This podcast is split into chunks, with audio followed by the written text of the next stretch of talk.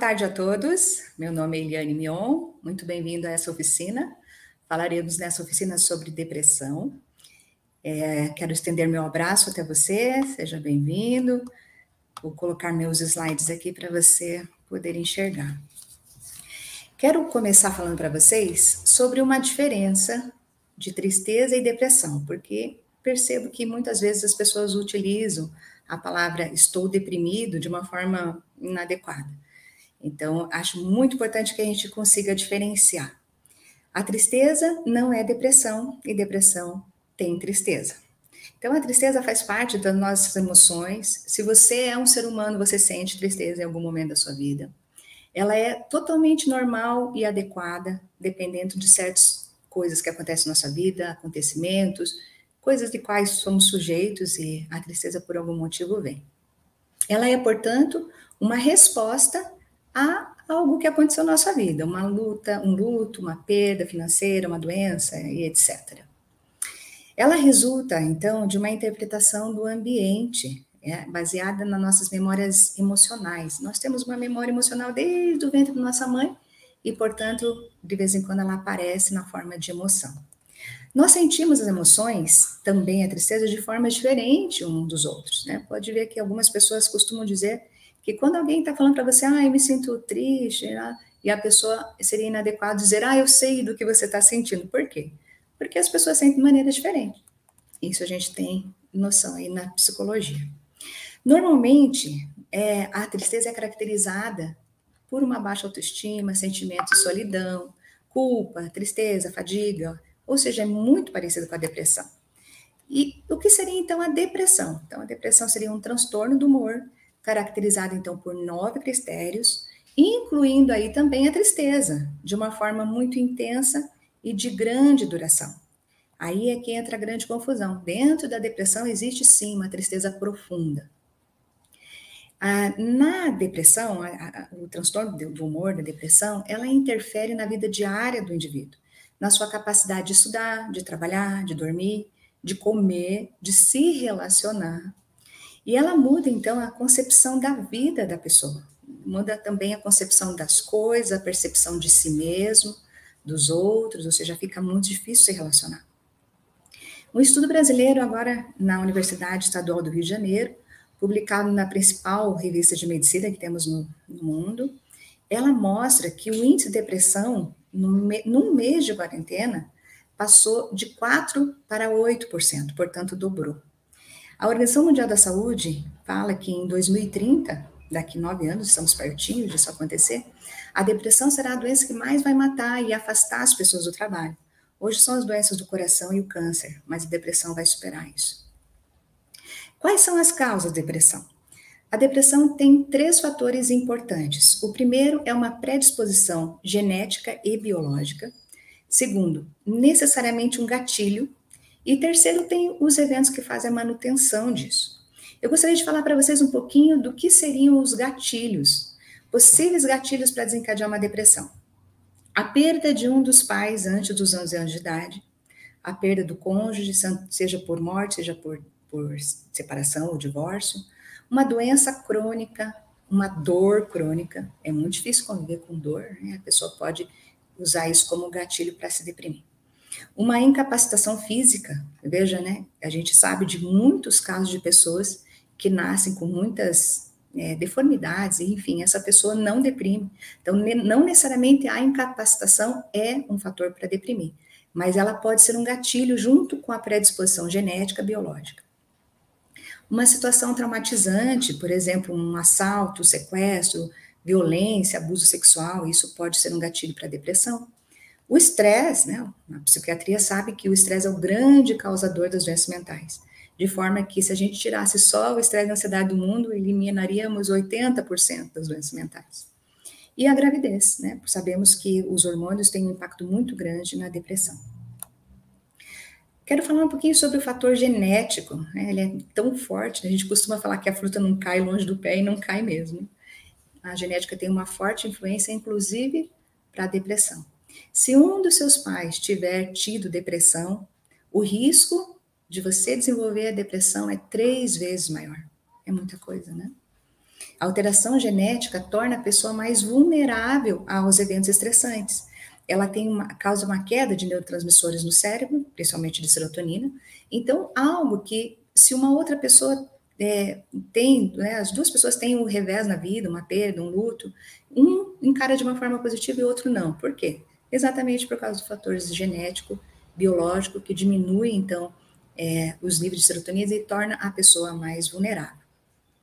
A ciência ainda está estudando, tentando desenvolver pesquisa para encontrar o gene específico responsável pelo aparecimento da depressão. Aqui eu coloquei os nove critérios, é o que está hoje sendo usado como os critérios para fazer o diagnóstico da depressão. Eu vou falar bem rapidinho, porque o meu foco é falar mais sobre as dicas de como superar a depressão, mas acho muito importante que coloque aqui. E a gente entende, então, que cinco desses critérios ou mais considera-se uma depressão mais grave e suscetível a ser tratada, inclusive com medicação. Mas cinco ou menos, a pessoa teria uma depressão leve e poderia fazer terapia, uma mudança no estilo de vida e teria uma melhora. Então, já mencionamos que a tristeza, um sentimento de vazio, é, falta de esperança, em muitas pessoas a irritabilidade é o que é muito marcante. É, na maioria dos dias, quase todos os dias, isso é muito importante, um critério importante na, na, no, na detecção da depressão. Anedonia, anedonia é um termo usado para dizer falta de prazer. A pessoa antes gostava de fazer coisas, gostava de sair, de passear, ir na academia, enfim, agora ela não tem mais vontade. Perda ou ganho de peso, algumas pessoas fazem perda, outras pessoas fazem ganho. Assim como algumas pessoas perdem o sono e algumas aumentam o sono. Assim também como algumas pessoas ficam muito lentas e outras pessoas muito agitadas. Né? Essa agitação não necessariamente é motora, às vezes é uma sensação interna. Fadiga, nós chamamos de pernas de chumbo, uma sensação difícil né, de, de se locomover, de fazer as coisas, uma perda de energia. Sentimento de inutilidade, culpa, inadequada, né? Porque quando você tem uma culpa de algo que você realmente fez, isso é positivo né, nos leva ao arrependimento e, e, ao pedido de desculpa. Mas quando é inadequada, ela judia demais a pessoa, né? E a capacidade diminuída de pensar, de raciocinar, de se concentrar. Os pacientes costumam falar que estão lendo um livro, está no primeiro parágrafo, no segundo, terceiro, quando chega no final já não, não, não sabe o que está lendo, começa, recomeça, né? E aí vai lendo, chega no final, abandona o livro, não tem como, como ler. E por último, então, o último critério, muito importante, é o pensamento de morte. E o pensamento de morte, então, deve ser dividido entre o desejo de morrer e a intenção suicida em si. Falaremos um pouquinho mais depois sobre isso. Essa doença tem cura? Tem tratamento? Não tem cura.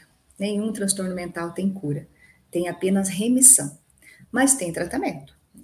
Então, coloquei aqui algumas dicas para se tratar essa depressão biológica. E essas dicas são bem importantes. Talvez é, to, alguma delas não funcione para você, mas eu tenho certeza que uma delas vai funcionar, pelo menos. Uma duas, três dela vai funcionar muito bem. Então, manter hábitos de atividade física é extremamente importante, não só para a saúde física, mas para a saúde mental. As endorfinas que vêm das atividades físicas, elas proporcionam depois um sentimento de prazer, de satisfação. Extremamente importante na, na no, no tratamento da depressão. Uma alimentação saudável. Né? Estou chovendo molhado, vocês já sabem de tudo isso, mas é muito importante mencionar. Alimentos ricos em triptofano. O triptofano, ele é o precursor da serotonina. E coloque lá no Google, alimentos ricos em triptofano. A banana é um deles.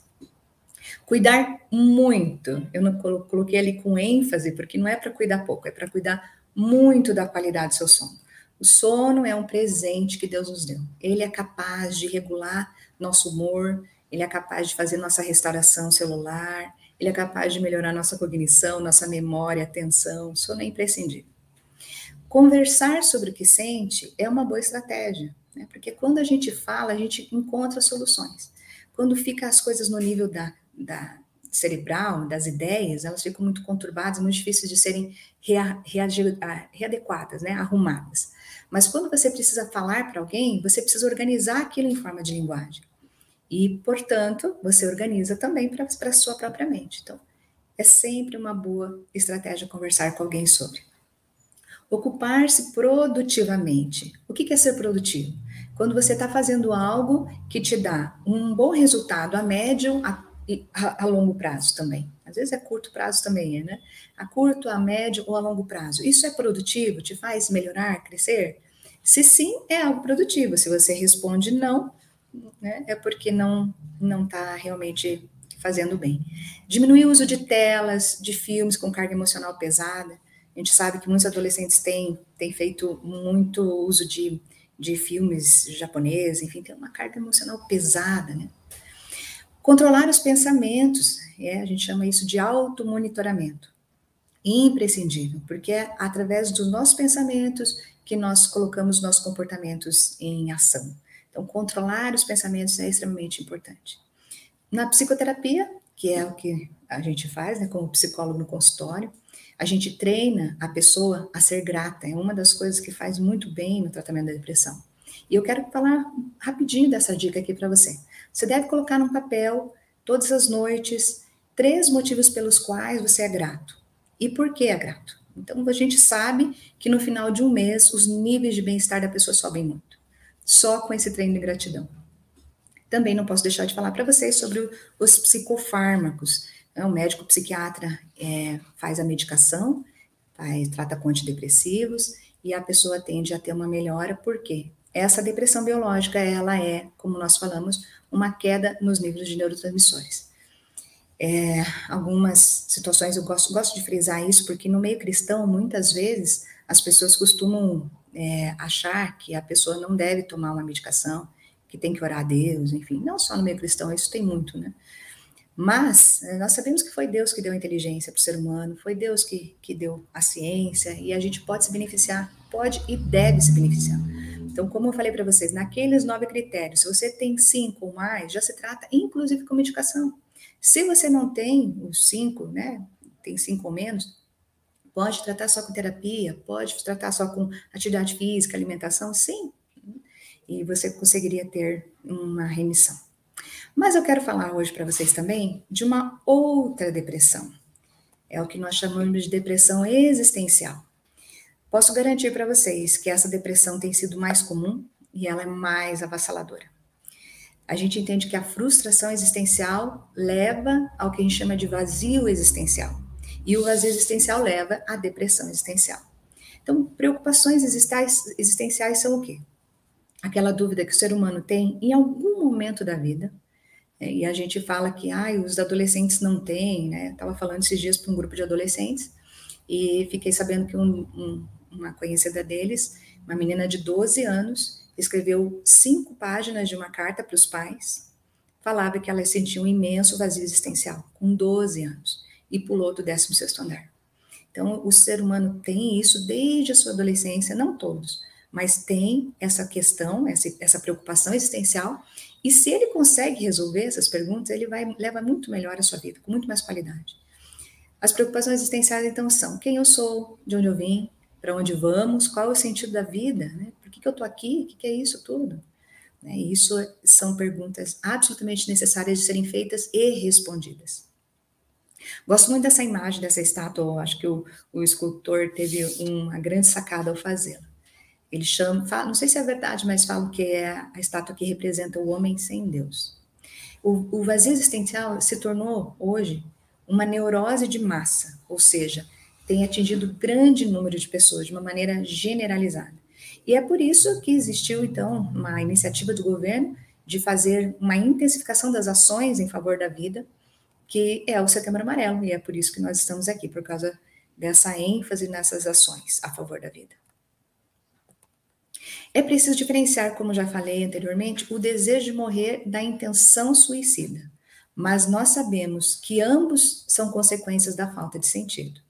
Então, a ausência de sentido seria o, a, o início da, da intenção suicida. Olha que coisa importante. A pessoa não se cansou da vida, mas ela se cansou da maneira com que ela vive. E pior que isso, ela se vê incapaz de mudar essa situação, a sua condição de vida. E o desespero, esse, essa, esse desespero que leva a pessoa ao suicídio, a gente pode entender que é um sofrimento sem o sentido. Porque se a pessoa encontra um sentido no seu sofrimento, ela suporta o como.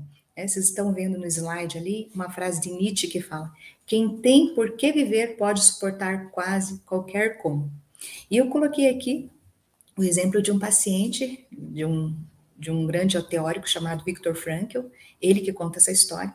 O paciente estava muito deprimido porque tinha perdido recentemente sua esposa. E ele estava passando por um momento muito difícil do luto, da superação do luto, das dificuldades na vida diária sem ela, a falta que ela fazia. E o Victor Frankl ouviu tudo que ele tinha para falar e em seguida ele fez uma pergunta para o paciente. Ele perguntou como seria se você tivesse morrido antes dela. E aí ele falou: Nossa, seria terrível, né? Porque coitada, ela teria que passar por tudo isso que eu estou passando. E aí naquele momento ele entendeu. E aí ele levantou, apertou a mão do Victor Franco e foi embora. Falou: Obrigada, entendi.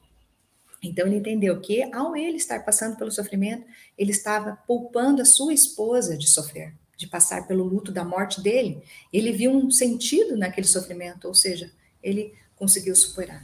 Então, a primeira dica que eu coloco aqui para vocês de como encarar essa depressão existencial, de como resolvê-la, a primeira dica é mudar a forma como nós encaramos a dor e o sofrimento. Se a gente consegue mudar essa forma, a gente muda o próprio sofrimento. E, e, e, muitas vezes nós somos convidados, e a palavra às vezes é desafiados, a fazer um processo de reorganização da nossa vida, de ressignificação de refletir e tentar entender o que, que realmente é essencial na nossa vida, o que, que é que realmente importa.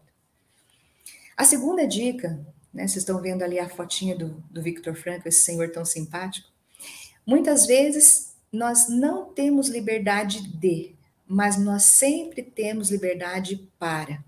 Você veja, Victor Frankl ficou num campo de concentração, um não, ele ficou em quatro campos de concentração e lá ele, ele disse várias vezes: muitas vezes eu não tinha liberdade de fazer algo, mas eu sempre tinha liberdade de como agir perante a situação. Liberdade para decidir como se posicionar em frente daquela realidade. E a frase dele que eu gosto muito é: tudo pode ser tirado de uma pessoa, exceto uma coisa: a liberdade de escolher a sua atitude em qualquer circunstância da vida. Que coisa mais linda, né, gente? A terceira dica: não se trata do que o mundo pode, ou seja, que o mundo não pode, ou não está te dando, ou não quer te dar, mas se trata do que você pode dar ao mundo. Esses dias, um episódio de um filme, um menino suicida à beira de um penhasco, chorando, falou assim: ah, não aguento mais esse mundo. E veio a outra personagem e fala assim: não se trata do que você pode dar ao mundo, é do que não se trata do que o mundo pode dar a você, é do que você pode dar ao mundo. E uma causa, algo, alguém isso é o que pode transformar a nossa vida com propósito. A quarta dica: o que eu recebo do mundo através dos meus valores de experiência também são extremamente importantes, não só o que eu dou, mas o que eu recebo. Das relações, olha como é magnífico a gente receber das nossas relações. E existe uma ideia na, na logoterapia, que é a, a terapia de Viktor Frankl, que ele fala que algumas situações de vida, algumas pessoas proporcionam que após cruzar a nossa vida com a vida dessa pessoa, essa pessoa modifica todo o restante do nosso existir. Que coisa maravilhosa a gente saber que a gente pode se tornar esse tipo de pessoa para outros. O que também o mundo pode dar através da natureza, da música, da arte, um bom livro. E eu coloquei um que eu acho espetacular, essa ideia do assombro. Né? Se a gente for procurar, procurei no dicionário, alguns sinônimos para assombro, embasbacar, admirar, atônito, boquiaberto, estupefato, ser pasmo né, perante algo. E tem a historinha de um rabino. O rabino, né, no final de sua vida, é, diz para um amigo assim: eu, eu não pedi para Deus sucesso, fama, conquistas, eu pedi assombro, e isso ele me deu de sobra. Então, ele tinha essa capacidade de se assombrar perante a natureza, perante a música, a arte, o belo, o descanso, a conexão com outra pessoa, conexão com Deus. Né? Que coisa maravilhosa. E olha que linda a ideia de que é o momento que empresta significado às coisas, não são as coisas que emprestam significado ao momento.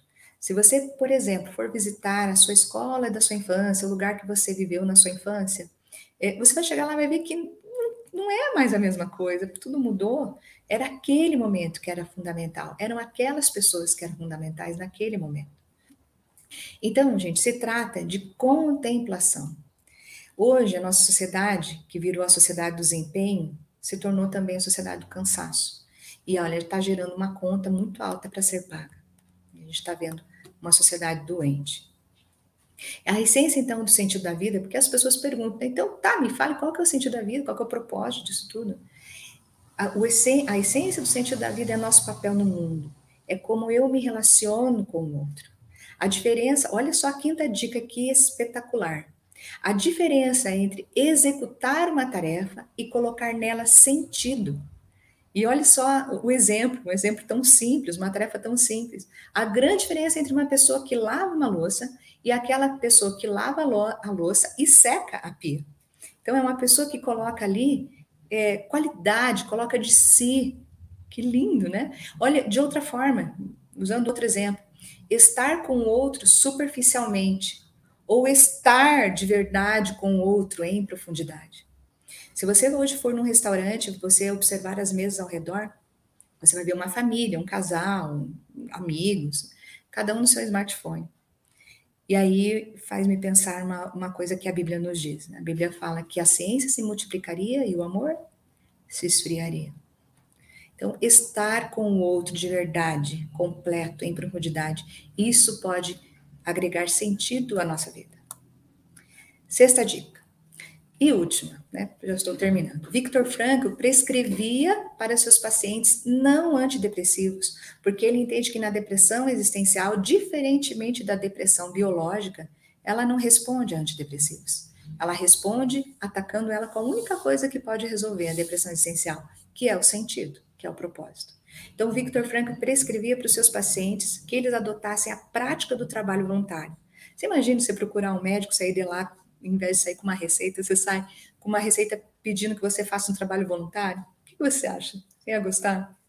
Sabe o que Victor Frankl conseguiu na época dele, lá em Viena? Zerar os, a, as estatísticas de suicídio? Zerar né, com essa forma de tratamento, com a logoterapia. Então, se entende que a, a, quando a pessoa se entrega para um trabalho voluntário, ela está fazendo bem para si mesmo. Todo mundo sabe, quem já fez um trabalho voluntário sabe de quanto um ato de serviço desinteressado ao outro proporciona para a gente. Então, praticar um ato de serviço desinteressado gera uma carga grande de ocitocina. Ocitocina, para quem não sabe, é aquele hormônio que a mãe tem uma descarga muito grande logo após o parto. E é aquilo que leva a mãe a amar demais aquele bebê e esquecer todo o sofrimento que ela passou. E teve um, uma pequena história que eu fiquei sabendo recentemente, que eu quero compartilhar com vocês, de uma pessoa que conta que ele resolveu fazer um, um ato de serviço desinteressado. Ele chegou num, num lugar e estava com muita saudade da mãe dele, que ele já havia perdido a mãe já fazia uns 10 anos, perdeu a mãe precocemente. E ele chegou num lugar e viu três senhoras que lembrou imediatamente de sua mãe. E ele pensou: nossa, como eu queria estar com a minha mãe agora, sentar com ela numa mesa, pagar um café para ela. E ele falou assim: vou fazer isso para essas três senhoras aí. Ficou com um pouco de vergonha, mas aí ele lutou, foi, foi até a mesa. Chegou lá e explicou, falou assim, olha, eu perdi minha mãe já há alguns anos, mas as senhoras me fizeram lembrar dela, eu gostaria de pagar um café para você. Nisso, uma daquelas senhoras se levanta, imediatamente vai até ele e fala assim, eu, eu acabei de perder meu filho na semana passada. E os dois, então, se abraçam e ficam ali chorando. E aí, se essa história está proporcionando um nível de ocitocina para você, é, é exatamente isso que ela proporcionou a mim também, quando eu ouvi. E, e, a gente sabe que não só as pessoas que participam do, do ato desinteressado, mas também aquela que recebe, né? Tanto a que faz quanto a recebe, mas ainda mais aquelas pessoas que assistem, ou que ouvem dessa história, como aconteceu agora, dessa história que eu contei para vocês. Então, todos nós acabamos sendo beneficiados com uma descarga grande de ocitocina e de hormônio do prazer, que nos faz é, encontrar um pouco de sentido para a nossa vida. E a gente pode então deduzir que nós fomos feitos sim para servir. É, a logoterapia usa um termo que eu acho muito, muito interessante, que é autotranscender. A autotranscendência significa você olhar para fora de si mesmo. E isso proporciona então a cura. E Jesus já nos ensinou assim, né? Melhor é dar do que receber. Para encerrar, então, queria dizer para vocês que se em algum momento a tristeza ou a depressão te visitarem, Lembre-se, toda história está nas mãos de Deus e Deus está no controle de todas as coisas. Eu espero que tenha sido interessante para você essa apresentação, que você tenha aprendido, que você tenha entendido algumas formas de lidar com, com a depressão ou com a tristeza, alguma coisa te pegar. E obrigada pela atenção de todos vocês.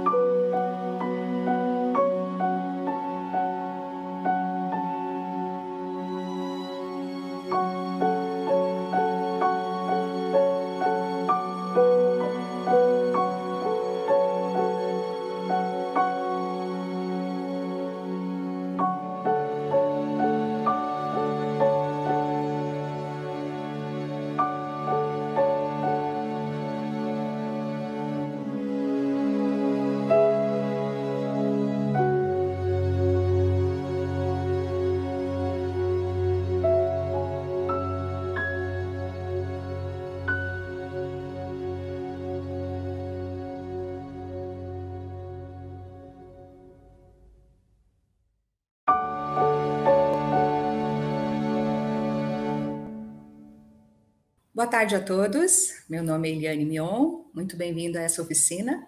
Falaremos nessa oficina sobre depressão. É, quero estender meu abraço até você. Seja bem-vindo. Vou colocar meus slides aqui para você poder enxergar.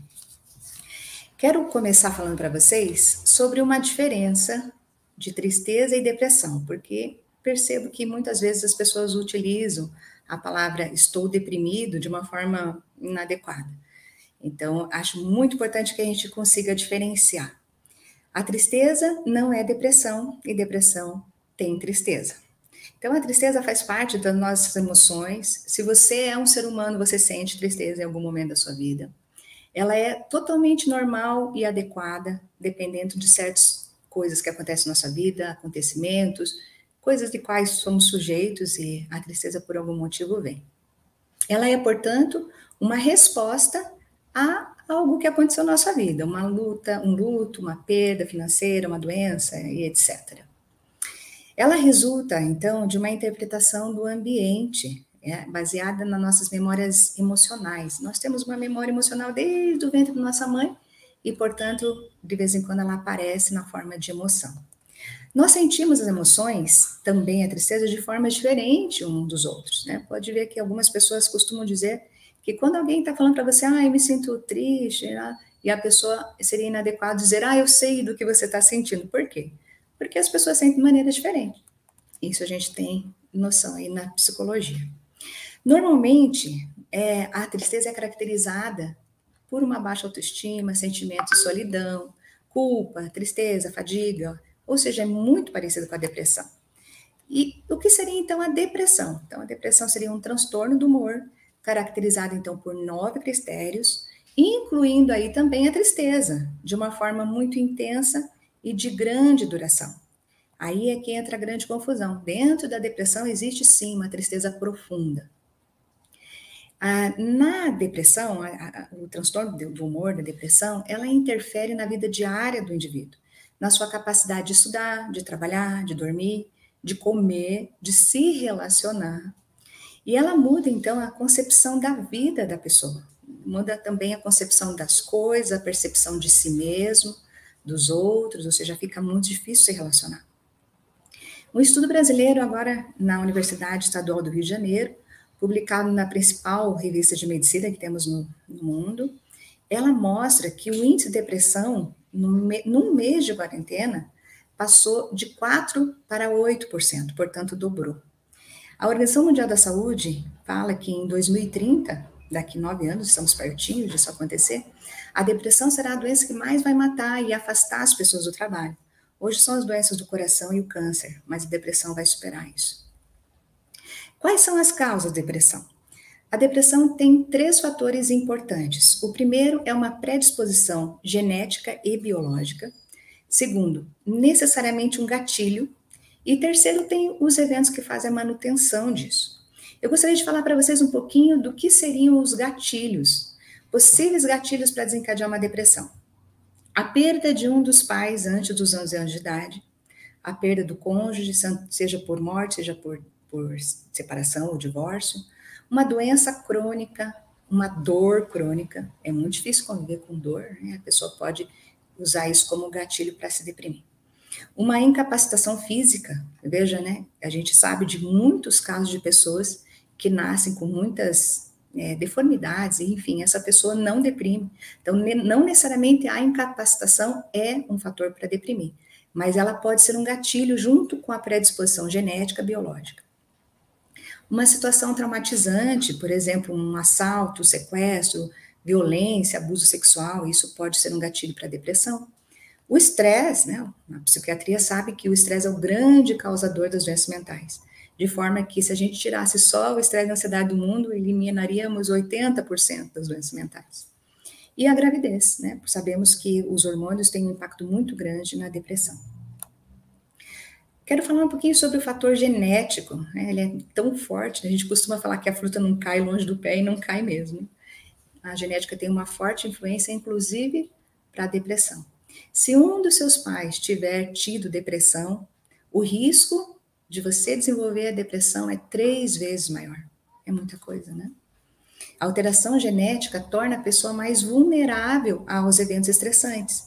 Ela tem uma, causa uma queda de neurotransmissores no cérebro, principalmente de serotonina.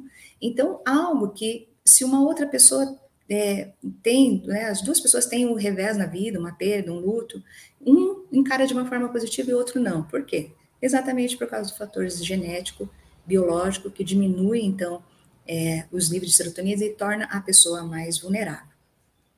A ciência ainda está estudando, tentando desenvolver pesquisa para encontrar o gene específico responsável pelo aparecimento da depressão. Aqui eu coloquei os nove critérios, é o que está hoje sendo usado como os critérios para fazer o diagnóstico da depressão. Eu vou falar bem rapidinho, porque o meu foco é falar mais sobre as dicas de como superar a depressão, mas acho muito importante que coloque aqui. E a gente entende, então, que cinco desses critérios ou mais considera-se uma depressão mais grave e suscetível a ser tratada, inclusive com medicação. Mas cinco ou menos, a pessoa teria uma depressão leve e poderia fazer terapia, uma mudança no estilo de vida e teria uma melhora. Então, já mencionamos que a tristeza, um sentimento de vazio, é, falta de esperança, em muitas pessoas a irritabilidade é o que é muito marcante. É, na maioria dos dias, quase todos os dias, isso é muito importante, um critério importante na, na, no, na detecção da depressão. Anedonia, anedonia é um termo usado para dizer falta de prazer. A pessoa antes gostava de fazer coisas, gostava de sair, de passear, ir na academia, enfim, agora ela não tem mais vontade. Perda ou ganho de peso, algumas pessoas fazem perda, outras pessoas fazem ganho. Assim como algumas pessoas perdem o sono e algumas aumentam o sono. Assim também como algumas pessoas ficam muito lentas e outras pessoas muito agitadas. Né? Essa agitação não necessariamente é motora, às vezes é uma sensação interna. Fadiga, nós chamamos de pernas de chumbo, uma sensação difícil né, de, de se locomover, de fazer as coisas, uma perda de energia. Sentimento de inutilidade, culpa, inadequada, né? Porque quando você tem uma culpa de algo que você realmente fez, isso é positivo né, nos leva ao arrependimento e, e, ao pedido de desculpa. Mas quando é inadequada, ela judia demais a pessoa, né? E a capacidade diminuída de pensar, de raciocinar, de se concentrar. Os pacientes costumam falar que estão lendo um livro, está no primeiro parágrafo, no segundo, terceiro, quando chega no final já não, não, não sabe o que está lendo, começa, recomeça, né? e aí vai lendo, chega no final, abandona o livro, não tem como, como ler. E por último, então, o último critério, muito importante, é o pensamento de morte. E o pensamento de morte, então, deve ser dividido entre o desejo de morrer e a intenção suicida em si. Falaremos um pouquinho mais depois sobre isso.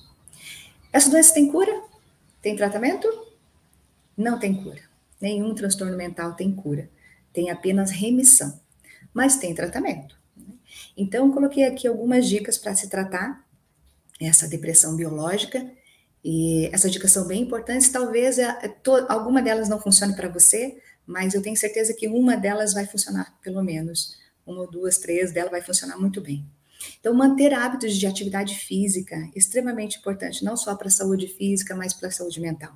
As endorfinas que vêm das atividades físicas, elas proporcionam depois um sentimento de prazer, de satisfação. Extremamente importante na, na no, no tratamento da depressão uma alimentação saudável. Né? Estou chovendo molhado, vocês já sabem de tudo isso, mas é muito importante mencionar. Alimentos ricos em triptofano. O triptofano, ele é o precursor da serotonina. E coloque lá no Google, alimentos ricos em triptofano, a banana é um deles. Cuidar muito, eu não coloquei ali com ênfase, porque não é para cuidar pouco, é para cuidar muito da qualidade do seu sono. O sono é um presente que Deus nos deu. Ele é capaz de regular nosso humor, ele é capaz de fazer nossa restauração celular, ele é capaz de melhorar nossa cognição, nossa memória, atenção, sono é imprescindível. Conversar sobre o que sente é uma boa estratégia, né? porque quando a gente fala, a gente encontra soluções. Quando fica as coisas no nível da, da cerebral, das ideias, elas ficam muito conturbadas, muito difíceis de serem rea, rea, readequadas, né? arrumadas. Mas quando você precisa falar para alguém, você precisa organizar aquilo em forma de linguagem. E, portanto, você organiza também para a sua própria mente. Então, é sempre uma boa estratégia conversar com alguém sobre. Ocupar-se produtivamente. O que é ser produtivo? Quando você está fazendo algo que te dá um bom resultado a médio a, a, longo prazo também. Às vezes é curto prazo também, né? A curto, a médio ou a longo prazo. Isso é produtivo? Te faz melhorar, crescer? Se sim, é algo produtivo. Se você responde não, né, é porque não não está realmente fazendo bem. Diminuir o uso de telas, de filmes com carga emocional pesada. A gente sabe que muitos adolescentes têm, têm feito muito uso de, de filmes japoneses, enfim, tem uma carga emocional pesada, né? Controlar os pensamentos, é, a gente chama isso de automonitoramento. Imprescindível, porque é através dos nossos pensamentos que nós colocamos nossos comportamentos em ação. Então, controlar os pensamentos é extremamente importante. Na psicoterapia, que é o que a gente faz, né, como psicólogo no consultório, a gente treina a pessoa a ser grata. É uma das coisas que faz muito bem no tratamento da depressão. E eu quero falar rapidinho dessa dica aqui para você. Você deve colocar num papel, todas as noites, três motivos pelos quais você é grato. E por que é grato? Então, a gente sabe que no final de um mês, os níveis de bem-estar da pessoa sobem muito. Só com esse treino de gratidão. Também não posso deixar de falar para vocês sobre os psicofármacos. O médico psiquiatra é, faz a medicação, faz, trata com antidepressivos, e a pessoa tende a ter uma melhora, por quê? Essa depressão biológica, ela é, como nós falamos, uma queda nos níveis de neurotransmissores. É, algumas situações eu gosto, gosto de frisar isso, porque no meio cristão, muitas vezes, as pessoas costumam é, achar que a pessoa não deve tomar uma medicação, que tem que orar a Deus, enfim, não só no meio cristão, isso tem muito, né? Mas é, nós sabemos que foi Deus que deu a inteligência para o ser humano, foi Deus que, que deu a ciência, e a gente pode se beneficiar, pode e deve se beneficiar. Então, como eu falei para vocês, naqueles nove critérios, se você tem cinco ou mais, já se trata inclusive com medicação. Se você não tem os cinco, né, tem cinco ou menos, pode tratar só com terapia, pode tratar só com atividade física, alimentação, sim. E você conseguiria ter uma remissão. Mas eu quero falar hoje para vocês também de uma outra depressão. É o que nós chamamos de depressão existencial. Posso garantir para vocês que essa depressão tem sido mais comum e ela é mais avassaladora. A gente entende que a frustração existencial leva ao que a gente chama de vazio existencial. E o vazio existencial leva à depressão existencial. Então, preocupações existenciais são o quê? Aquela dúvida que o ser humano tem em algum momento da vida? E a gente fala que ah, os adolescentes não têm, né? Estava falando esses dias para um grupo de adolescentes e fiquei sabendo que um, um, uma conhecida deles, uma menina de 12 anos, escreveu cinco páginas de uma carta para os pais, falava que ela sentia um imenso vazio existencial, com 12 anos, e pulou do 16º andar. Então, o ser humano tem isso desde a sua adolescência, não todos, mas tem essa questão, essa, essa preocupação existencial, e se ele consegue resolver essas perguntas, ele vai leva muito melhor a sua vida, com muito mais qualidade. As preocupações existenciais, então, são quem eu sou, de onde eu vim, para onde vamos, qual é o sentido da vida, né? Por que, que eu estou aqui? O que, que é isso tudo? Né? Isso são perguntas absolutamente necessárias de serem feitas e respondidas. Gosto muito dessa imagem, dessa estátua, acho que o, o escultor teve uma grande sacada ao fazê-la. Ele chama, não sei se é verdade, mas fala que é a estátua que representa o homem sem Deus. O, o vazio existencial se tornou hoje uma neurose de massa, ou seja, tem atingido grande número de pessoas de uma maneira generalizada. E é por isso que existiu, então, uma iniciativa do governo de fazer uma intensificação das ações em favor da vida, que é o Setembro Amarelo, e é por isso que nós estamos aqui, por causa dessa ênfase nessas ações a favor da vida. É preciso diferenciar, como já falei anteriormente, o desejo de morrer da intenção suicida, mas nós sabemos que ambos são consequências da falta de sentido. Então, a ausência de sentido seria o, a, o início da, da intenção suicida. Olha que coisa importante. A pessoa não se cansou da vida, mas ela se cansou da maneira com que ela vive. E pior que isso, ela se vê incapaz de mudar essa situação, a sua condição de vida. E o desespero, esse, essa, esse desespero que leva a pessoa ao suicídio, a gente pode entender que é um sofrimento sem o sentido. Porque se a pessoa encontra um sentido no seu sofrimento, ela suporta o como. É, vocês estão vendo no slide ali uma frase de Nietzsche que fala: quem tem por que viver pode suportar quase qualquer como. E eu coloquei aqui o exemplo de um paciente, de um, de um grande teórico chamado Viktor Frankl, ele que conta essa história. O paciente estava muito deprimido porque tinha perdido recentemente sua esposa. E ele estava passando por um momento muito difícil do luto, da superação do luto, das dificuldades na vida diária sem ela, a falta que ela fazia. E o Victor Frankl ouviu tudo que ele tinha para falar e em seguida ele fez uma pergunta para o paciente. Ele perguntou como seria se você tivesse morrido antes dela. E aí ele falou: Nossa, seria terrível, né? Porque coitada, ela teria que passar por tudo isso que eu estou passando. E aí naquele momento ele entendeu. E aí ele levantou, apertou a mão do Victor Franco e foi embora. Falou: Obrigado, entendi. Então ele entendeu que ao ele estar passando pelo sofrimento, ele estava poupando a sua esposa de sofrer, de passar pelo luto da morte dele. Ele viu um sentido naquele sofrimento, ou seja, ele conseguiu superar. Então, a primeira dica que eu coloco aqui para vocês de como encarar essa depressão existencial, de como resolvê-la, a primeira dica é mudar a forma como nós encaramos a dor e o sofrimento. Se a gente consegue mudar essa forma, a gente muda o próprio sofrimento. E, e, e, muitas vezes nós somos convidados, e a palavra às vezes é desafiados, a fazer um processo de reorganização da nossa vida, de ressignificação de refletir e tentar entender o que, que realmente é essencial na nossa vida, o que, que é que realmente importa. A segunda dica, né, vocês estão vendo ali a fotinha do, do Victor Frankl, esse senhor tão simpático. Muitas vezes nós não temos liberdade de, mas nós sempre temos liberdade para. Você veja, Victor Frankl ficou num campo de concentração, um não, ele ficou em quatro campos de concentração e lá ele, ele disse várias vezes: muitas vezes eu não tinha liberdade de fazer algo, mas eu sempre tinha liberdade de como agir perante a situação. Liberdade para decidir como se posicionar em frente daquela realidade. E a frase dele que eu gosto muito é: tudo pode ser tirado de uma pessoa, exceto uma coisa: a liberdade de escolher a sua atitude em qualquer circunstância da vida. Que coisa mais linda, né, gente? A terceira dica: não se trata do que o mundo pode, ou seja, que o mundo não pode, ou não está te dando, ou não quer te dar, mas se trata do que você pode dar ao mundo.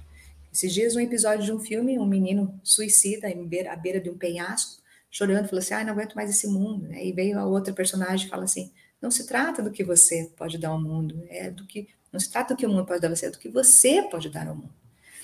E uma causa, algo, alguém isso é o que pode transformar a nossa vida com propósito. A quarta dica: o que eu recebo do mundo através dos meus valores de experiência também são extremamente importantes, não só o que eu dou, mas o que eu recebo. Das relações, olha como é magnífico a gente receber das nossas relações. E existe uma ideia na, na logoterapia, que é a, a terapia de Viktor Frankl, que ele fala que algumas situações de vida, algumas pessoas proporcionam que após cruzar a nossa vida com a vida dessa pessoa, essa pessoa modifica todo o restante do nosso existir. Que coisa maravilhosa a gente saber que a gente pode se tornar esse tipo de pessoa para outros. É, o que também o mundo pode dar através da natureza, da música, da arte, um bom livro. E eu coloquei um que eu acho espetacular, essa ideia do assombro. Né? Se a gente for procurar, procurei no dicionário, alguns sinônimos para assombro, embasbacar, admirar, atônito, boquiaberto, estupefato, ser pasmo né, perante algo. E tem a historinha de um rabino. O rabino, né, no final de sua vida, é, diz para um amigo assim: eu, eu não pedi para Deus sucesso, fama, conquistas, eu pedi assombro, e isso ele me deu de sobra. Então, ele tinha essa capacidade de se assombrar perante a natureza, perante a música, a arte, o belo, o descanso, a conexão com outra pessoa, conexão com Deus. Né? Que coisa maravilhosa.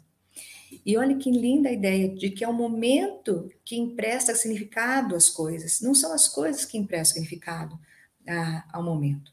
Se você, por exemplo, for visitar a sua escola da sua infância, o lugar que você viveu na sua infância, é, você vai chegar lá e vai ver que não é mais a mesma coisa, tudo mudou. Era aquele momento que era fundamental, eram aquelas pessoas que eram fundamentais naquele momento. Então, gente, se trata de contemplação. Hoje, a nossa sociedade, que virou a sociedade do desempenho, se tornou também a sociedade do cansaço. E olha, está gerando uma conta muito alta para ser paga. A gente está vendo uma sociedade doente. A essência, então, do sentido da vida, porque as pessoas perguntam, então, tá, me fale qual que é o sentido da vida, qual que é o propósito disso tudo. A, o a essência do sentido da vida é nosso papel no mundo, é como eu me relaciono com o outro. A diferença, olha só a quinta dica aqui espetacular.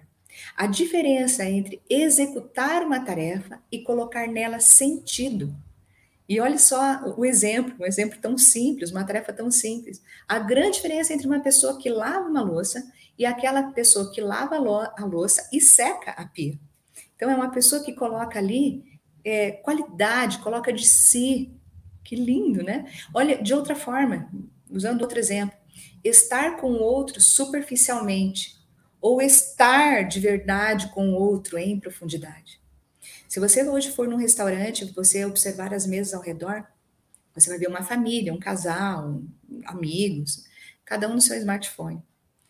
E aí faz-me pensar uma, uma coisa que a Bíblia nos diz. Né? A Bíblia fala que a ciência se multiplicaria e o amor se esfriaria. Então, estar com o outro de verdade, completo, em profundidade, isso pode agregar sentido à nossa vida. Sexta dica. E última, né? Já estou terminando. Victor Frankl prescrevia para seus pacientes não antidepressivos, porque ele entende que na depressão existencial, diferentemente da depressão biológica, ela não responde a antidepressivos. Ela responde atacando ela com a única coisa que pode resolver a depressão existencial, que é o sentido, que é o propósito. Então, Victor Frankl prescrevia para os seus pacientes que eles adotassem a prática do trabalho voluntário. Você imagina você procurar um médico, sair de lá em vez de sair com uma receita, você sai com uma receita pedindo que você faça um trabalho voluntário? O que você acha? Você ia gostar? Sabe o que Victor Frankl conseguiu na época dele, lá em Viena? Zerar os, a, as estatísticas de suicídio? Zerar né, com essa forma de tratamento, com a logoterapia. Então, se entende que a, a, quando a pessoa se entrega para um trabalho voluntário, ela está fazendo bem para si mesmo. Todo mundo sabe, quem já fez um trabalho voluntário sabe de quanto um ato de serviço desinteressado ao outro proporciona para a gente. Então, praticar um ato de serviço desinteressado gera uma carga grande de ocitocina. Ocitocina, para quem não sabe, é aquele hormônio que a mãe tem uma descarga muito grande logo após o parto. E é aquilo que leva a mãe a amar demais aquele bebê e esquecer todo o sofrimento que ela passou. E teve um, uma pequena história que eu fiquei sabendo recentemente, que eu quero compartilhar com vocês, de uma pessoa que conta que ele resolveu fazer um, um ato de serviço desinteressado. Ele chegou num, num lugar e estava com muita saudade da mãe dele, que ele já havia perdido a mãe já fazia uns 10 anos, perdeu a mãe precocemente. E ele chegou num lugar e viu três senhoras que lembrou imediatamente de sua mãe. E ele pensou: nossa, como eu queria estar com a minha mãe agora, sentar com ela numa mesa, pagar um café para ela. E ele falou assim: vou fazer isso para essas três senhoras aí. Ficou com um pouco de vergonha, mas aí ele lutou, foi, foi até a mesa. Chegou lá e explicou, falou assim, olha, eu perdi minha mãe já há alguns anos, mas as senhoras me fizeram lembrar dela, eu gostaria de pagar um café para você. Nisso, uma daquelas senhoras se levanta, imediatamente vai até ele e fala assim, eu, eu acabei de perder meu filho na semana passada. E os dois, então, se abraçam e ficam ali chorando.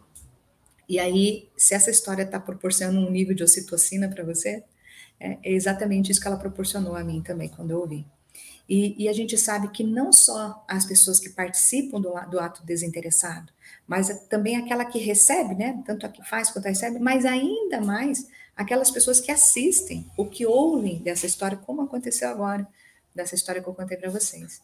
Então, todos nós acabamos sendo beneficiados com uma descarga grande de ocitocina e de hormônio do prazer, que nos faz é, encontrar um pouco de sentido para a nossa vida. E a gente pode então deduzir que nós fomos feitos sim para servir.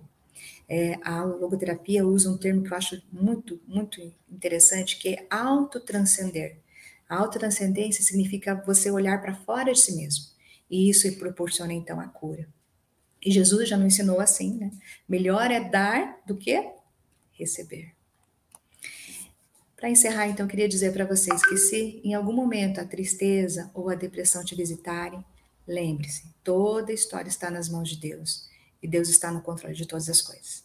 Eu espero que tenha sido interessante para você essa apresentação, que você tenha aprendido, que você tenha entendido algumas formas de lidar com, com a depressão ou com a tristeza, alguma coisa te pegar.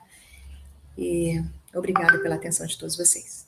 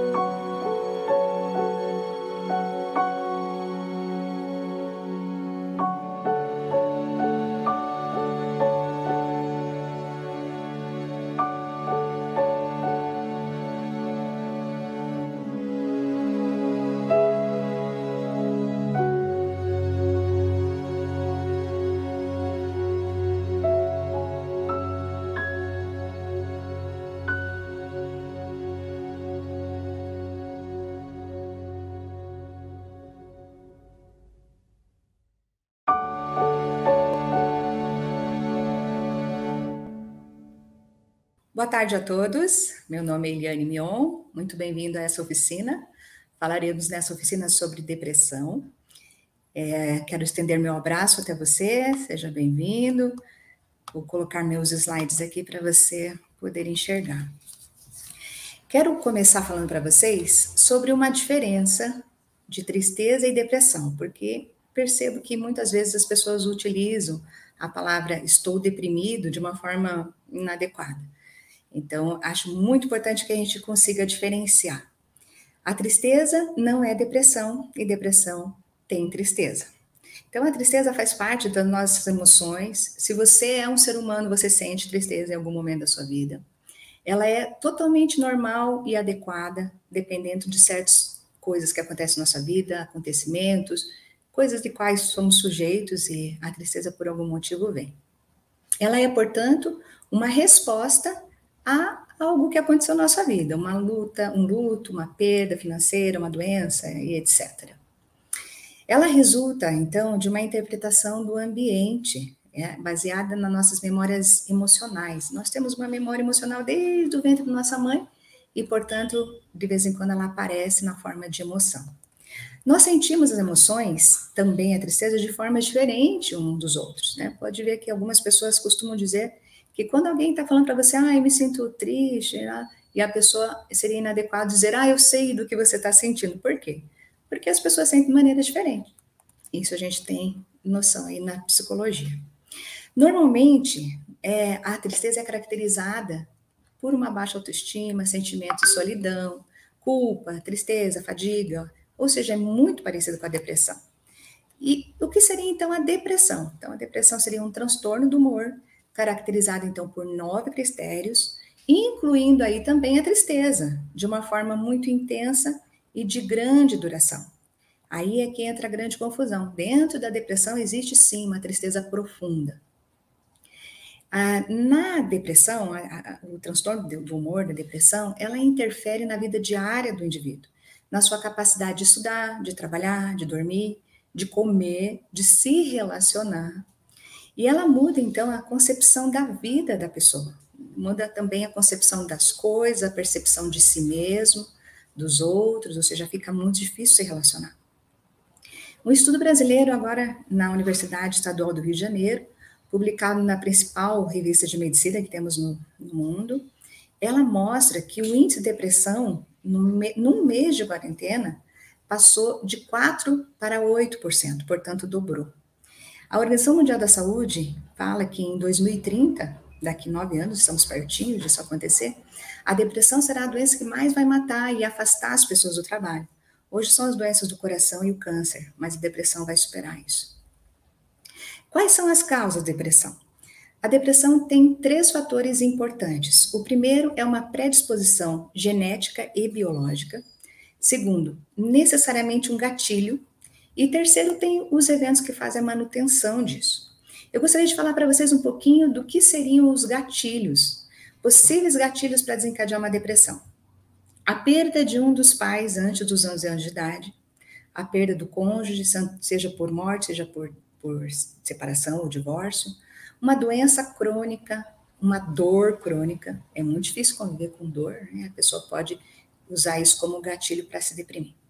Uma incapacitação física, veja, né? A gente sabe de muitos casos de pessoas que nascem com muitas é, deformidades, enfim, essa pessoa não deprime.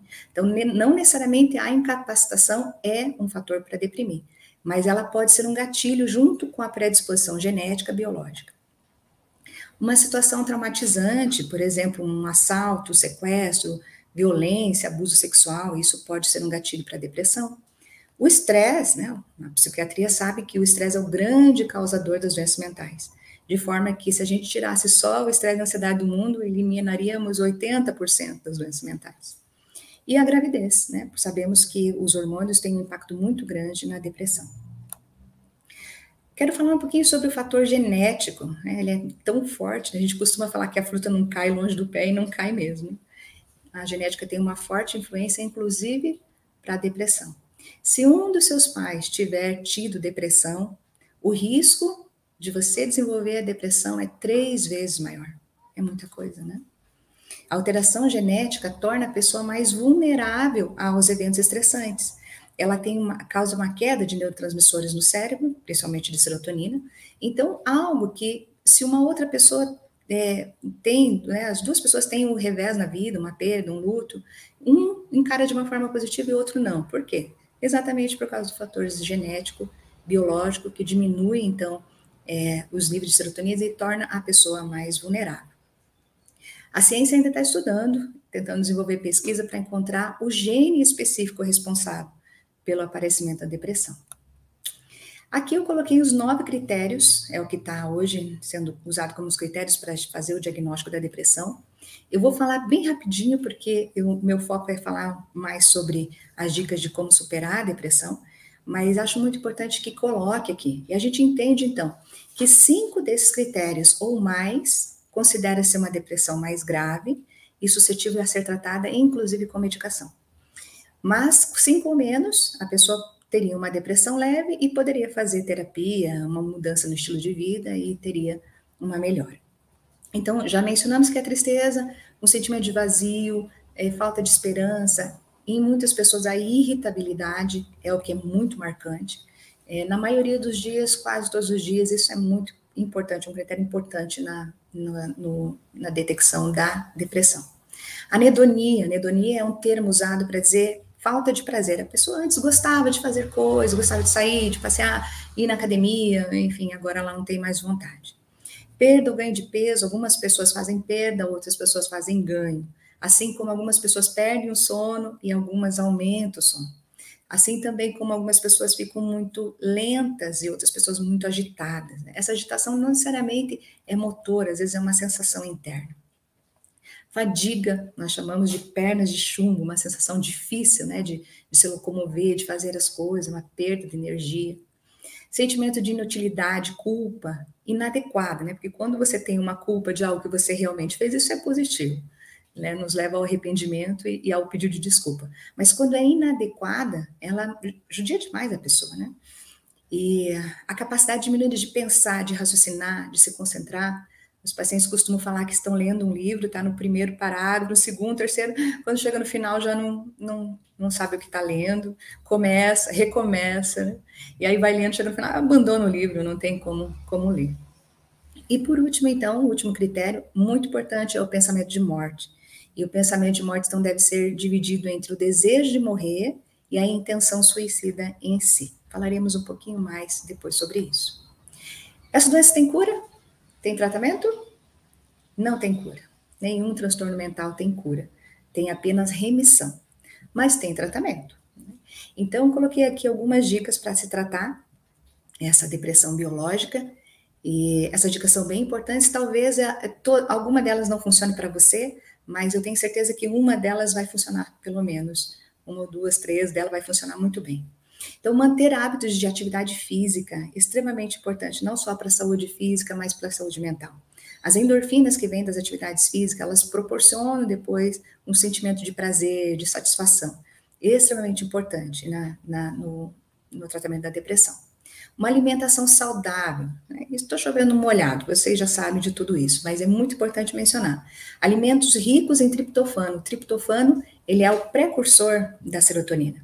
E coloque lá no Google, alimentos ricos em triptofano. A banana é um deles. Cuidar muito. Eu não coloquei ali com ênfase, porque não é para cuidar pouco, é para cuidar muito da qualidade do seu sono. O sono é um presente que Deus nos deu. Ele é capaz de regular nosso humor, ele é capaz de fazer nossa restauração celular, ele é capaz de melhorar nossa cognição, nossa memória, atenção, sono é imprescindível. Conversar sobre o que sente é uma boa estratégia, né? porque quando a gente fala, a gente encontra soluções. Quando fica as coisas no nível da, da cerebral, das ideias, elas ficam muito conturbadas, muito difíceis de serem rea, rea, readequadas, né? arrumadas. Mas quando você precisa falar para alguém, você precisa organizar aquilo em forma de linguagem. E, portanto, você organiza também para a sua própria mente. Então, é sempre uma boa estratégia conversar com alguém sobre. Ocupar-se produtivamente. O que é ser produtivo? Quando você está fazendo algo que te dá um bom resultado a médio a, a, longo prazo também. Às vezes é curto prazo também, né? A curto, a médio ou a longo prazo. Isso é produtivo? Te faz melhorar, crescer? Se sim, é algo produtivo. Se você responde não, né, é porque não não está realmente fazendo bem. Diminuir o uso de telas, de filmes com carga emocional pesada. A gente sabe que muitos adolescentes têm, têm feito muito uso de, de filmes japoneses, enfim, tem uma carga emocional pesada, né? Controlar os pensamentos, é, a gente chama isso de automonitoramento. Imprescindível, porque é através dos nossos pensamentos que nós colocamos nossos comportamentos em ação. Então, controlar os pensamentos é extremamente importante. Na psicoterapia, que é o que a gente faz, né, como psicólogo no consultório, a gente treina a pessoa a ser grata. É uma das coisas que faz muito bem no tratamento da depressão. E eu quero falar rapidinho dessa dica aqui para você. Você deve colocar num papel, todas as noites, três motivos pelos quais você é grato. E por que é grato? Então, a gente sabe que no final de um mês, os níveis de bem-estar da pessoa sobem muito. Só com esse treino de gratidão. Também não posso deixar de falar para vocês sobre os psicofármacos. O médico psiquiatra é, faz a medicação, faz, trata com antidepressivos, e a pessoa tende a ter uma melhora, por quê? Essa depressão biológica, ela é, como nós falamos, uma queda nos níveis de neurotransmissores. É, algumas situações eu gosto, gosto de frisar isso, porque no meio cristão, muitas vezes, as pessoas costumam é, achar que a pessoa não deve tomar uma medicação, que tem que orar a Deus, enfim, não só no meio cristão, isso tem muito, né? Mas é, nós sabemos que foi Deus que deu a inteligência para o ser humano, foi Deus que, que deu a ciência, e a gente pode se beneficiar, pode e deve se beneficiar. Então, como eu falei para vocês, naqueles nove critérios, se você tem cinco ou mais, já se trata inclusive com medicação. Se você não tem os cinco, né, tem cinco ou menos, pode tratar só com terapia, pode tratar só com atividade física, alimentação, sim. E você conseguiria ter uma remissão. Mas eu quero falar hoje para vocês também de uma outra depressão. É o que nós chamamos de depressão existencial. Posso garantir para vocês que essa depressão tem sido mais comum e ela é mais avassaladora. A gente entende que a frustração existencial leva ao que a gente chama de vazio existencial. E o vazio existencial leva à depressão existencial. Então, preocupações existenciais são o quê? Aquela dúvida que o ser humano tem em algum momento da vida? E a gente fala que ah, os adolescentes não têm, né? Estava falando esses dias para um grupo de adolescentes, e fiquei sabendo que um, um, uma conhecida deles, uma menina de 12 anos, escreveu cinco páginas de uma carta para os pais, falava que ela sentia um imenso vazio existencial, com 12 anos, e pulou do 16º andar. Então, o ser humano tem isso desde a sua adolescência, não todos, mas tem essa questão, essa, essa preocupação existencial, e se ele consegue resolver essas perguntas, ele vai leva muito melhor a sua vida, com muito mais qualidade. As preocupações existenciais, então, são quem eu sou, de onde eu vim, para onde vamos, qual é o sentido da vida, né? Por que, que eu estou aqui? O que, que é isso tudo? Né? Isso são perguntas absolutamente necessárias de serem feitas e respondidas. Gosto muito dessa imagem, dessa estátua, acho que o, o escultor teve uma grande sacada ao fazê-la. Ele chama, não sei se é verdade, mas fala que é a estátua que representa o homem sem Deus. O, o vazio existencial se tornou, hoje, uma neurose de massa, ou seja, tem atingido grande número de pessoas de uma maneira generalizada. E é por isso que existiu, então, uma iniciativa do governo de fazer uma intensificação das ações em favor da vida, que é o Setembro Amarelo, e é por isso que nós estamos aqui, por causa dessa ênfase nessas ações a favor da vida. É preciso diferenciar, como já falei anteriormente, o desejo de morrer da intenção suicida, mas nós sabemos que ambos são consequências da falta de sentido. Então, a ausência de sentido seria o, a, o início da, da intenção suicida. Olha que coisa importante. A pessoa não se cansou da vida, mas ela se cansou da maneira com que ela vive. E pior que isso, ela se vê incapaz de mudar essa situação, a sua condição de vida. E o desespero, esse, essa, esse desespero que leva a pessoa ao suicídio, a gente pode entender que é um sofrimento sem o sentido. Porque se a pessoa encontra um sentido no seu sofrimento, ela suporta o como. É, vocês estão vendo no slide ali uma frase de Nietzsche que fala: quem tem por que viver pode suportar quase qualquer como. E eu coloquei aqui o exemplo de um paciente, de um, de um grande teórico chamado Viktor Frankl, ele que conta essa história. O paciente estava muito deprimido porque tinha perdido recentemente sua esposa. E ele estava passando por um momento muito difícil do luto, da superação do luto, das dificuldades na vida diária sem ela, a falta que ela fazia. E o Victor Frankl ouviu tudo que ele tinha para falar e em seguida ele fez uma pergunta para o paciente. Ele perguntou como seria se você tivesse morrido antes dela. E aí ele falou: Nossa, seria terrível, né? Porque coitada, ela teria que passar por tudo isso que eu estou passando. E aí naquele momento ele entendeu. E aí ele levantou, apertou a mão do Victor Franco e foi embora. Falou: Obrigada, entendi. Então ele entendeu que ao ele estar passando pelo sofrimento, ele estava poupando a sua esposa de sofrer, de passar pelo luto da morte dele. Ele viu um sentido naquele sofrimento, ou seja, ele conseguiu superar. Então, a primeira dica que eu coloco aqui para vocês de como encarar essa depressão existencial, de como resolvê-la, a primeira dica é mudar a forma como nós encaramos a dor e o sofrimento. Se a gente consegue mudar essa forma, a gente muda o próprio sofrimento. E, e, e, muitas vezes nós somos convidados, e a palavra às vezes é desafiados, a fazer um processo de reorganização da nossa vida, de ressignificação de refletir e tentar entender o que, que realmente é essencial na nossa vida, o que, que é que realmente importa. A segunda dica, né, vocês estão vendo ali a fotinha do, do Victor Franco, esse senhor tão simpático. Muitas vezes nós não temos liberdade de, mas nós sempre temos liberdade para.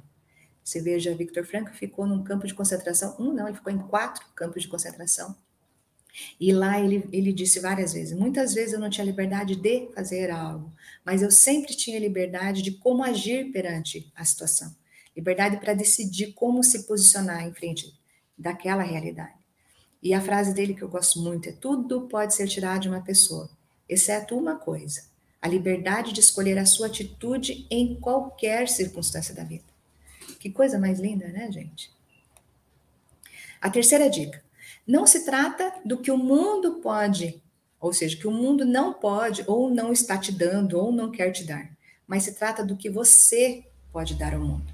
Esses dias, um episódio de um filme, um menino suicida à beira de um penhasco, chorando, falou assim: ah, não aguento mais esse mundo. E veio a outra personagem e fala assim: não se trata do que você pode dar ao mundo, é do que não se trata do que o mundo pode dar a você, é do que você pode dar ao mundo. E uma causa, algo, alguém isso é o que pode transformar a nossa vida com propósito. A quarta dica: o que eu recebo do mundo através dos meus valores de experiência também são extremamente importantes, não só o que eu dou, mas o que eu recebo. Das relações, olha como é magnífico a gente receber das nossas relações. E existe uma ideia na, na logoterapia, que é a, a terapia de Viktor Frankl, que ele fala que algumas situações de vida, algumas pessoas proporcionam que após cruzar a nossa vida com a vida dessa pessoa, essa pessoa modifica todo o restante do nosso existir. Que coisa maravilhosa a gente saber que a gente pode se tornar esse tipo de pessoa para outros. O que também o mundo pode dar através da natureza, da música, da arte, um bom livro. E eu coloquei um que eu acho espetacular, essa ideia do assombro. Né? Se a gente for procurar, procurei no dicionário, alguns sinônimos para assombro, embasbacar, admirar, atônito, boquiaberto, estupefato, ser pasmo né, perante algo. E tem a historinha de um rabino. O rabino, né, no final de sua vida, é, diz para um amigo assim: eu, eu não pedi para Deus sucesso, fama, conquistas, eu pedi assombro. E isso ele me deu de sobra. Então, ele tinha essa capacidade de se assombrar perante a natureza, perante a música, a arte, o belo, o descanso, a conexão com outra pessoa, conexão com Deus. Né? Que coisa maravilhosa. E olha que linda a ideia de que é o momento que empresta significado às coisas, não são as coisas que emprestam significado ah, ao momento. Se você, por exemplo, for visitar a sua escola da sua infância, o lugar que você viveu na sua infância, eh, você vai chegar lá e vai ver que não é mais a mesma coisa, tudo mudou. Era aquele momento que era fundamental, eram aquelas pessoas que eram fundamentais naquele momento. Então, gente, se trata de contemplação. Hoje, a nossa sociedade, que virou a sociedade do desempenho, se tornou também a sociedade do cansaço. E olha, está gerando uma conta muito alta para ser paga. A gente está vendo uma sociedade doente. A essência, então, do sentido da vida, porque as pessoas perguntam, então, tá, me fale qual que é o sentido da vida, qual que é o propósito disso tudo. A, o a essência do sentido da vida é nosso papel no mundo, é como eu me relaciono com o outro. A diferença, olha só a quinta dica aqui espetacular. A diferença entre executar uma tarefa e colocar nela sentido. E olha só o exemplo, um exemplo tão simples, uma tarefa tão simples. A grande diferença entre uma pessoa que lava uma louça e aquela pessoa que lava a louça e seca a pia. Então, é uma pessoa que coloca ali é, qualidade, coloca de si. Que lindo, né? Olha, de outra forma, usando outro exemplo, estar com o outro superficialmente ou estar de verdade com o outro em profundidade.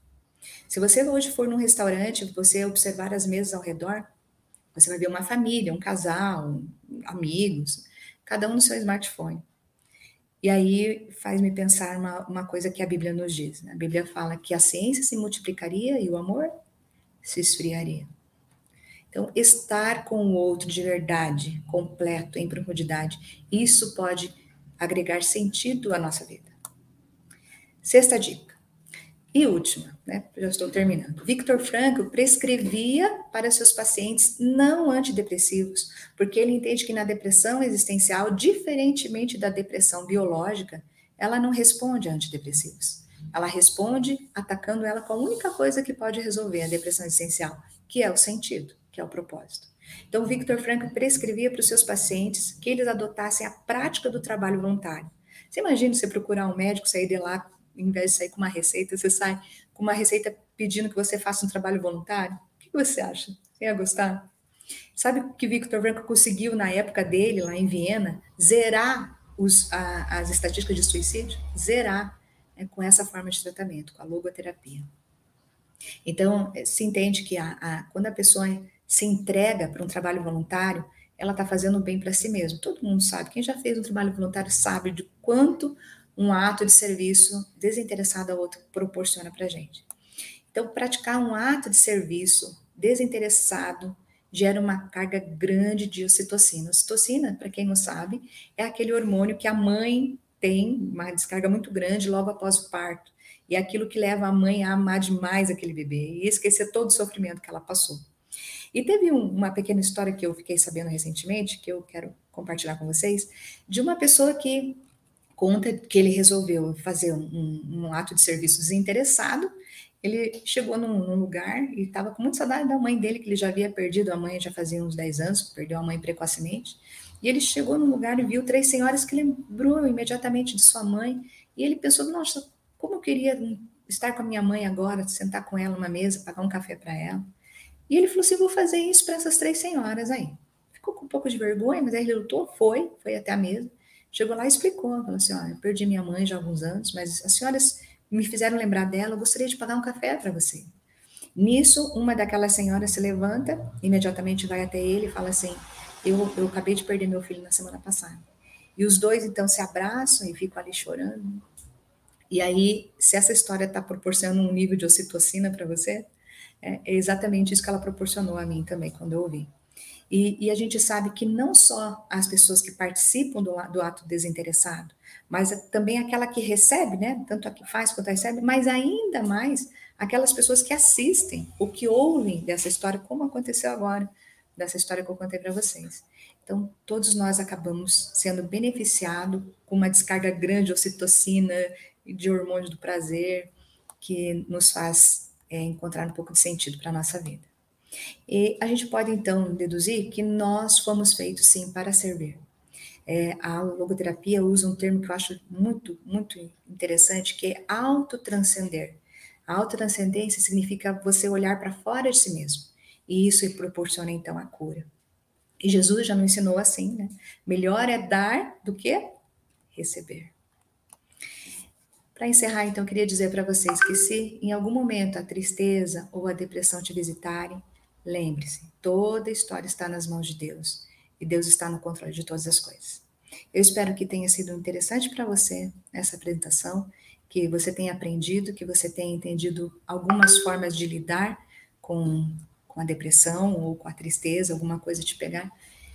E obrigada pela atenção de todos vocês.